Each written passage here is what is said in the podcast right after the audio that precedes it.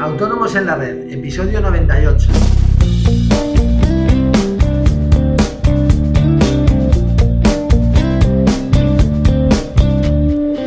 Muy buenos días a todos y bienvenidos un día más, un miércoles más, hoy 3 de febrero de 2016, Autónomos en la Red, el podcast en el que hablamos de todos aquellos temas que nos interesan a los autónomos. Impuestos como IVA, IRPF, financiación, seguros sociales, contratos, etcétera. En el episodio de hoy, eh, como continuación al de ayer, vamos a explicar cómo, cómo, declarar las operaciones que están sujetas a inversión de sujeto pasivo en el modelo 303. Pero antes, eh, como siempre, recordaros que en asesoríafiscalautónomos.es os ofrecemos todos los servicios de contabilidad e impuestos eh, que os ayudarán a gestionar mejor vuestros negocios y a optimizar vuestra factura fiscal.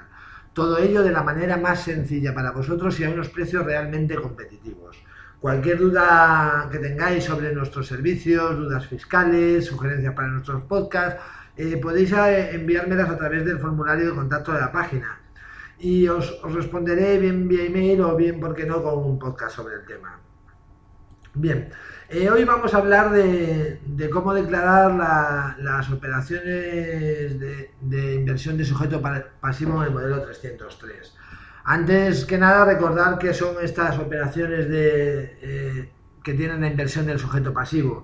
Eh, hay bastantes, pero bueno, las más habituales, aparte de las, las, operaciones intracomunitarias, como, como, ya hablamos en el capítulo de ayer, que estas no entrarían aquí, eh, están sobre todo, pues, las más comunes serían la, las entregas efectuadas como consecuencia de un proceso concursal, y bueno, en ejecuciones de obra, consecuencia de contratos directamente formalizados entre el promotor y el contratista que tengan por objeto la urbanización de terrenos o la construcción o rehabilitación de edificaciones.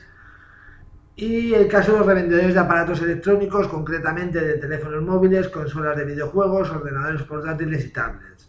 Hay otros casos, como puede ser en entregas de oro, plata, platino y paladio, sin elaborar o de productos semi-elaborados y algunos más, pero bueno, estos ya son un poco más raros. Eh, bueno, la operativa para estas operaciones es muy similar a la que hablamos ayer.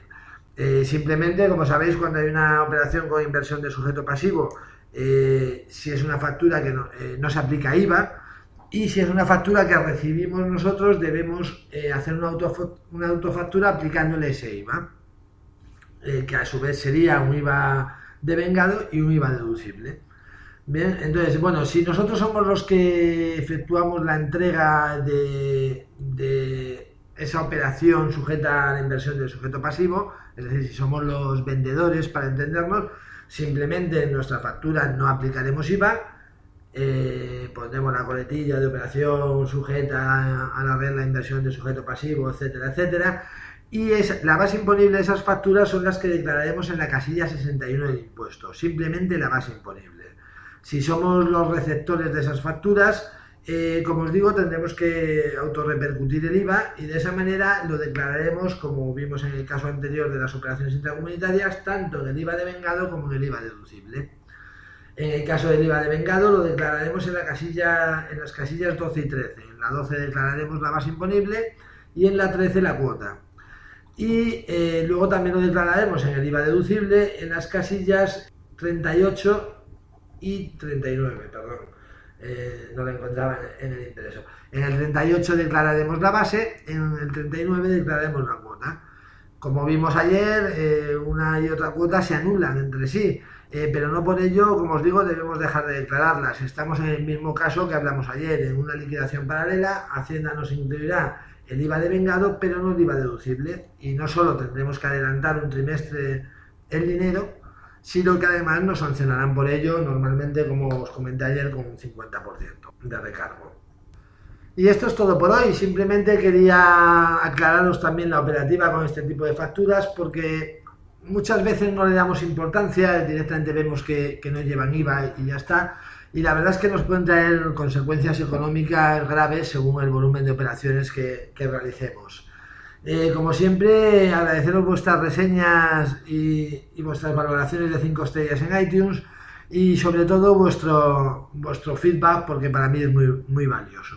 Muchísimas gracias por estar ahí al otro lado y nos oímos mañana con más autónomos en la red. Adiós.